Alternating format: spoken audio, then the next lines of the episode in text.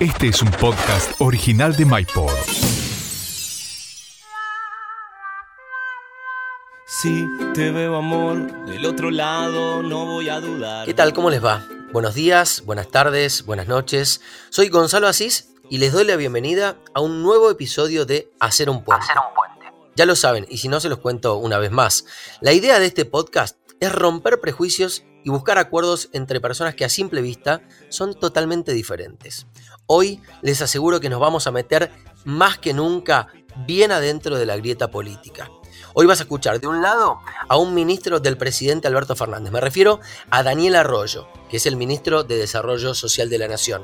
Y del otro lado, a una ministra del jefe de gobierno de Buenos Aires, Horacio Rodríguez Larreta. Me refiero a María Migliore, que es la ministra de Desarrollo Humano de la capital federal. Hacemos, este episodio, sabiendo, que estamos, en medio de un clima político, muy amplio, pero entre estos dos espacios. Está claro, ¿no? Él es del frente de todos y ella es del PRO. Empecemos. Hacer un puente.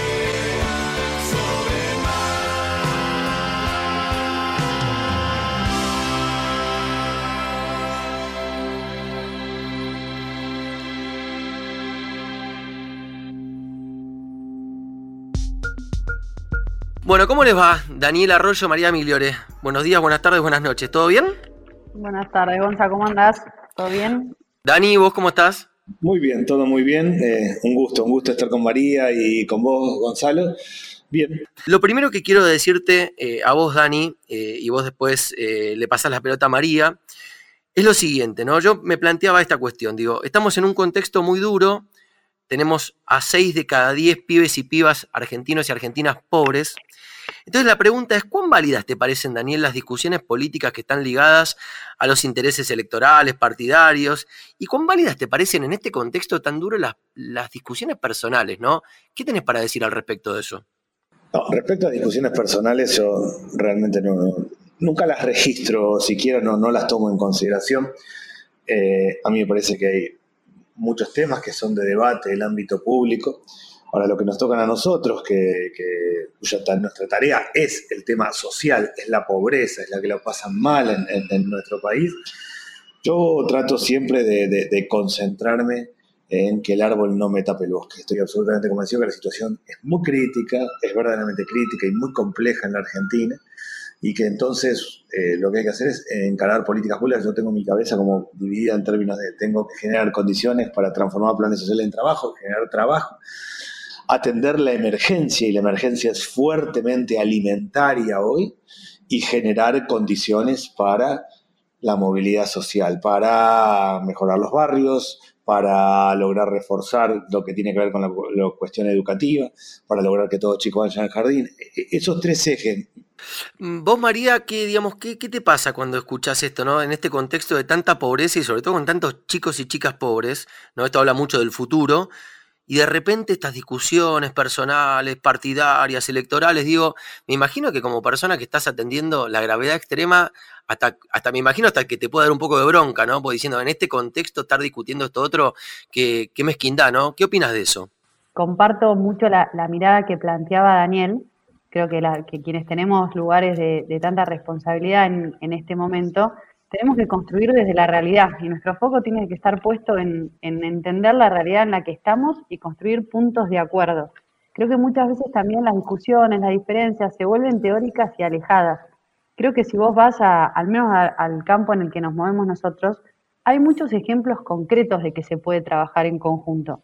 La ley del, del RENAVAP, del Registro Nacional de los Barrios Populares, es es un ejemplo de eso, la ley de economía popular que se sancionó en la ciudad el año pasado, cómo se transitó la pandemia, donde se puso primero los acuerdos y la tarea por sobre las diferencias. Entonces creo que también hay que hacer un cambio de, cómo miramos, cómo percibimos, porque me parece que hay muchas más experiencias concretas de transformación en conjunto de las que, a veces en el ámbito de discusión pública se, se habla. Dani, eh, ahora, la pregunta claramente va a ser un poco picante, te lo adelanto, pero me parece que también es bueno hacer un ejercicio de sinceridad que colabore con que las cosas, digamos, se serenen un poquito. Si tuvieses que elegir una actitud del frente de todos, que es el partido del cual vos sos parte, que crees que quizás estuvo o está de más en este contexto, digamos, de tanta gravedad, de tanta pobreza, de tanta cosa tan dura y fea que nos está pasando, ¿Tendrías alguna autocrítica de decir, che, esto la verdad que no me copó tanto que, que hablen de este tema en este momento donde la verdad que estamos peleando contra una pandemia y contra mucha pobreza? No, la verdad es que sí he aprendido como parte de mi tarea a, no hacer análisis político. yo soy politólogo y me apasiona, sino a, concentrarme sí claramente en, mi rol. Mi impresión y lo que yo veo es que hay muchas dificultades, mucha gente que la pasa mal y que la gente distingue a quienes están trabajando de quienes no están trabajando. A mí me pasa en muchos barrios que hay gente que me dice, mira, hay cosas que me gustan, voy a ver cosas que no, pero te veo laburando. Me parece que hay... Eh, la grieta no está tan presente en los barrios como parece. Hay miradas distintas, hay tensiones, pero en términos generales en, en los barrios se dan dos realidades. Uno, los que están más organizados están todos laburando. En un barrio hay un cura, un pastor, distintos dirigentes sociales, están más de acuerdo con el gobierno, menos de acuerdo con el gobierno, pero están todos poniendo el cuerpo, trabajando, yendo, viniendo. Era todo el tema alimentario hasta hace tres o cuatro meses. Hoy todo el tema es el trabajo, las máquinas, las herramientas, cómo hacemos, cómo le encontramos la vuelta al trabajo. Yo no veo grieta en los barrios. Mary, vos tenés una mirada sobre eso, digamos, puertas adentro del PRO o de Juntos por el Cambio, con decir, che, uy, Dios, a ver, tengo unos bolonqui tremendo, con mucha gente sufriendo y esto se ponen a discutir este tema. Digo, ¿te pasa un poco eso también? Sí, no, te pido que des nombre, pero digo, ¿sentís un poco a veces esa disociación entre los problemas reales y la discusión política de la mezquindad electoral? Mira, cuando nos ponemos a trabajar, no la siento. Cuando la agenda está puesta en la realidad concreta, creo que, creo que es mucho más fácil avanzar. Por eso nosotros tenemos el foco bien puesto ahí. Cuando empezamos a, opinar sobre si nos gusta lo que un espacio dice, si nos gusta lo otro, y nos vamos llevando a los extremos, me parece que ahí, ahí perdemos, perdemos todos, por lo que decía Daniel. A mí la grieta que más me preocupa es entre los que están más arriba y los que están abajo, los que están afuera, los que hoy no tienen oportunidades de estar mejor.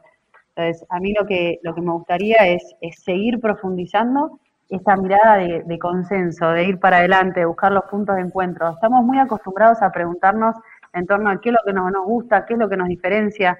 A mí me parece que hay una oportunidad por, por ir cambiando el tono de la conversación, hablar cada vez más de qué es lo que nos encuentra, entendiendo que hay distintas propuestas, distintas alternativas, pero que en los momentos de, de crisis como el que estamos atravesando, tiene que primar el encuentro en pos de la transformación.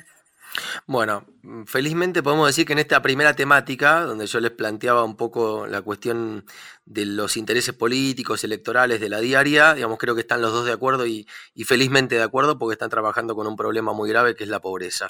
Ahora quiero tocar dos temas muy cortitos, pero que me parece que también son eje central en la manera de abordar una política de desarrollo social, ¿no? A ver, Daniel, si yo te pregunto qué tipo de Estado a vos te gusta, ¿no? Y, de un lado tenés el Estado llamado Estado interventor y del otro lado tenés un Estado más que la mira de afuera, eh, más árbitro, por decirlo de algún modo. ¿Cuál es tu respuesta? ¿Qué te gusta? ¿Qué crees que la Argentina necesita?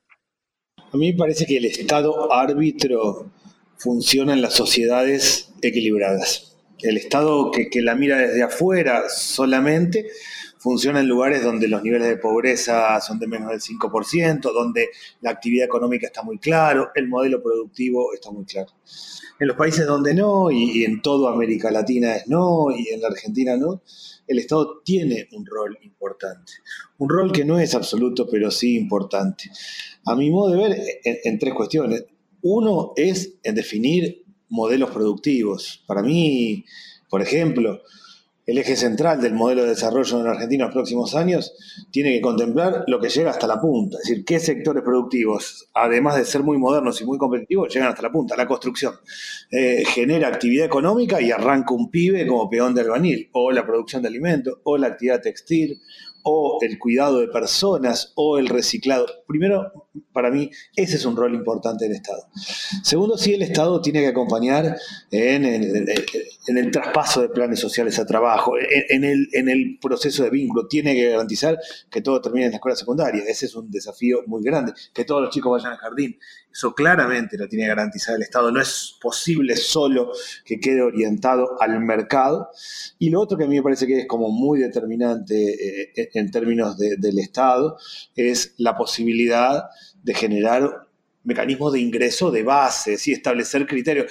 La institución del salario mínimo, por ejemplo, en la Argentina, que tiene dificultades, que, que, debería actualizarse más, es también un esquema. Sí, lo que creo es que es un Estado que tiene que acompañar y tiene un objetivo central, que es generar condiciones para que el que estudie y trabaja le vaya bien. Eso es lo que tiene que generar como camino el Estado.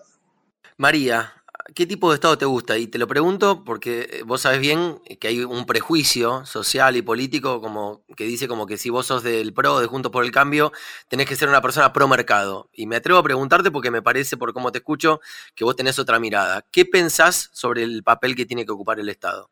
Yo creo en un Estado que está presente. para mí el Estado es un agente de desarrollo, con lo cual tiene que tener una presencia eficaz, sobre todo en los sectores populares Creo que el Estado tiene un rol de, presencia, de, crear reglas de juego y marcos normativos que permitan que realmente todos tengan una oportunidad. Creo en un Estado que tiende puentes y que sienta a todos a la mesa. Así como creo en la presencia del Estado, creo que también el sector privado es central a la hora de poder pensar una política de desarrollo.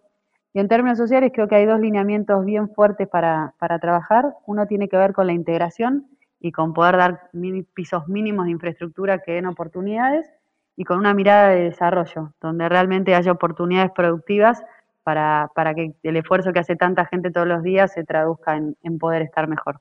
Entiendo entonces que también están de acuerdo sobre cuál tiene que ser el papel del Estado en el ámbito eh, básicamente que, digamos, del cual estamos hablando, ¿no? que es la República Argentina, con lo cual también festejo, digo, insisto con esto, son dos ministros de dos espacios políticos distintos, que ya tenemos en varios puntos de la política puntos de coincidencia muy importantes.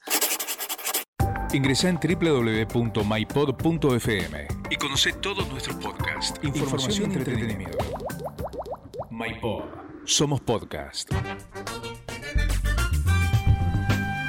Bueno, esta segunda parte del podcast es una especie de puntos de encuentro sobre cuestiones más personales, ¿no? Porque la intención que tenemos básicamente es demostrar que ustedes pueden formar parte de espacios políticos muy distintos, tener ideas muy distintas o no, pero en definitiva somos todos seres humanos y nos pasan exactamente las mismas cosas. Así que voy a empezar a preguntarles un poquito algunos temas personales, a ver si les pasaron a los dos. Daniel, ¿has perdido algún ser querido de manera imprevista? Digamos, viste que hay, muertes de esas que llegan en la vida que no tienen que ver con la cuestión biológica, con el devenir tradicional de la vida y que te sorprenden y que te lastiman mucho. ¿Pasaste por algún dolor desde, ese, desde esa óptica?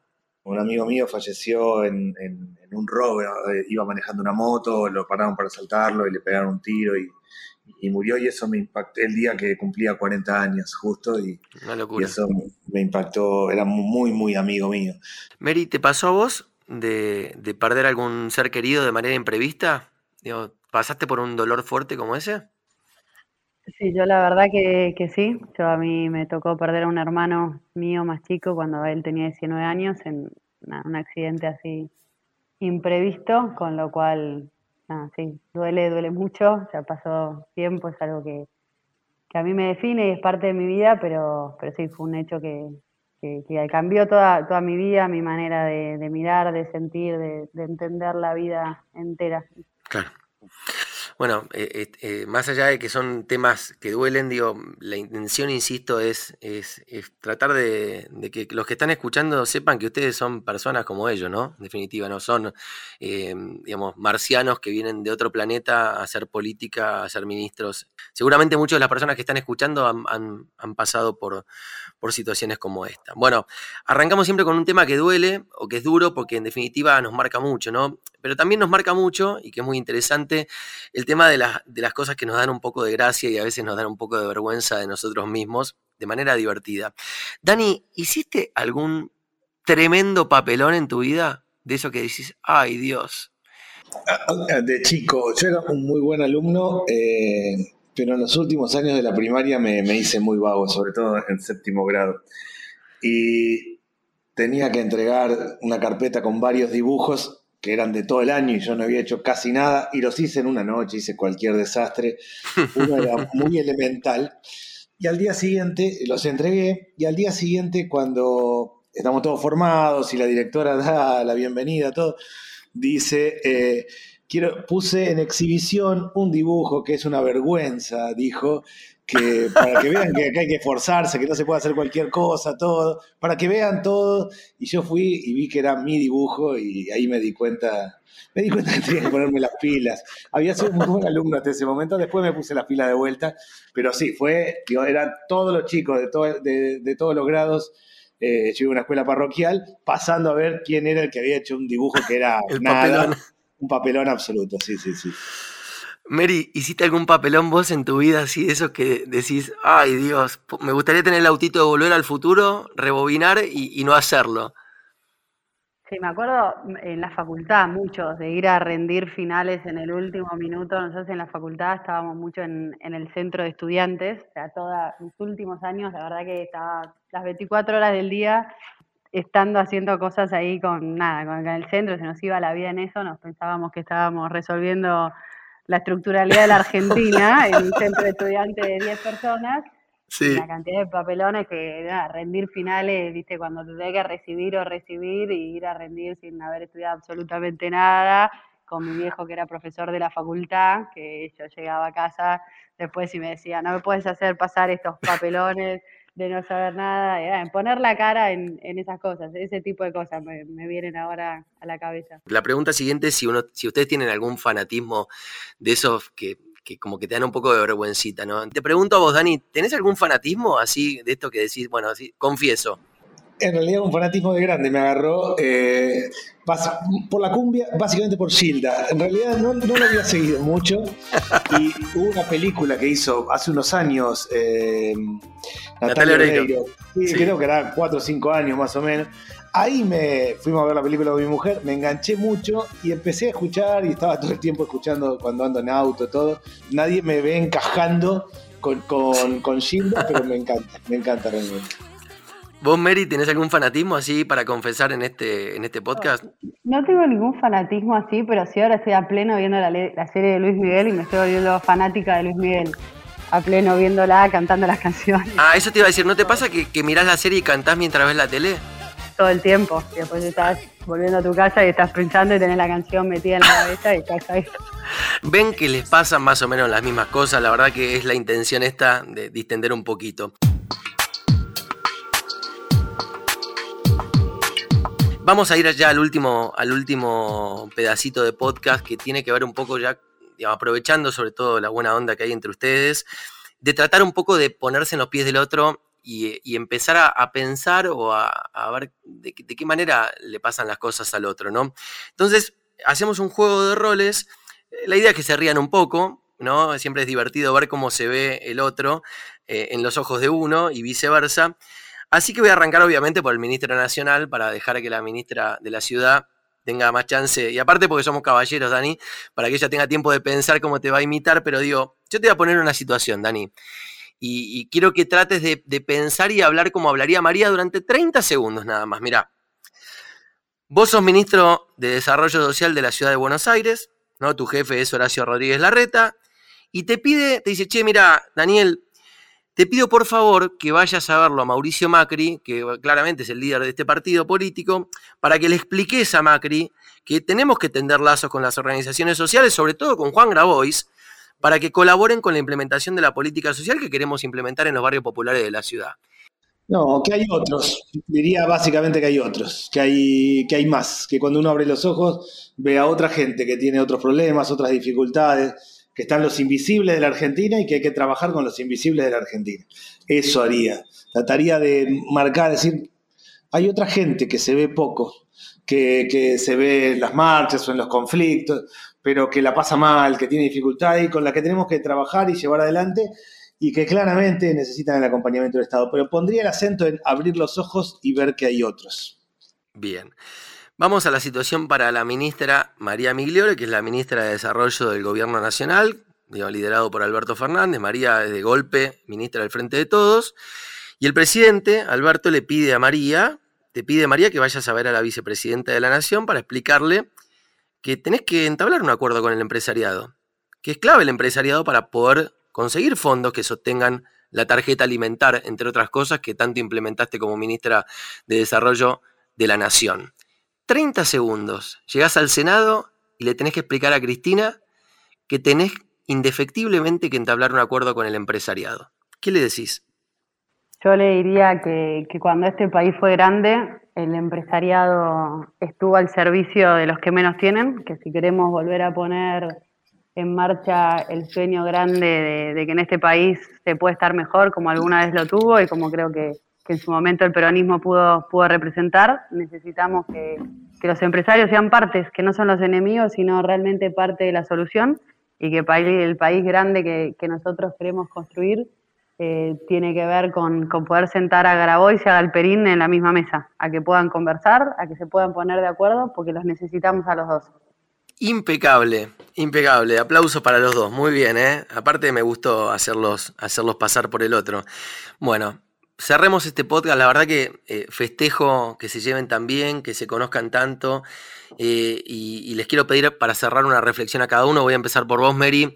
Eh, simplemente situarte en este contexto mm, de, tanta conflictividad política, ¿no? de discusión, si clases sí, clases no, vacunas sí, vacunas no, etcétera, etcétera. ¿Qué te llevas de esta charla con Daniel?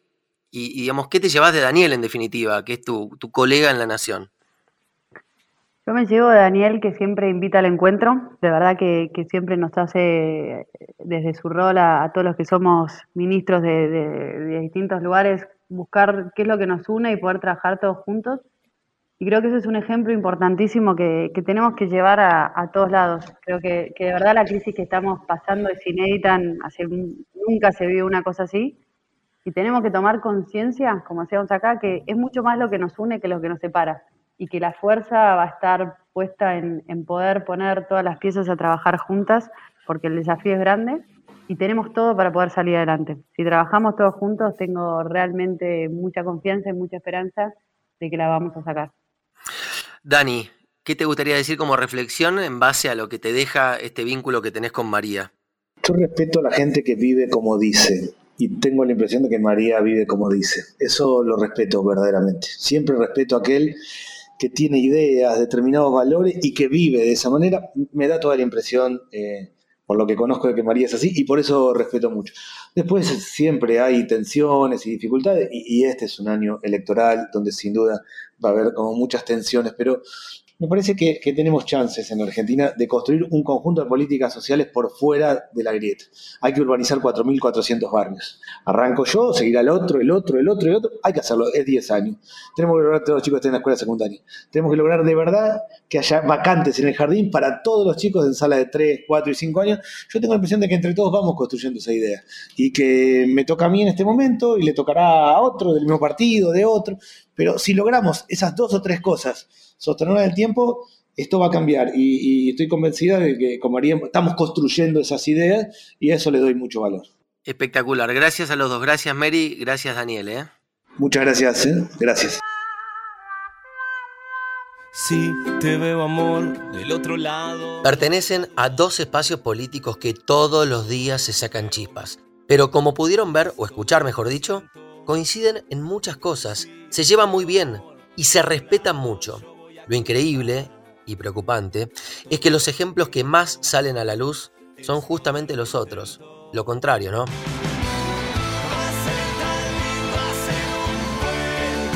Nos vemos en el próximo episodio con otros dos invitados de esos que difícilmente imagines juntos. Yo acá y vos del otro lado vamos a seguir haciendo este trabajo de ingeniería social al que llamamos hacer un puente. Hacer un puente.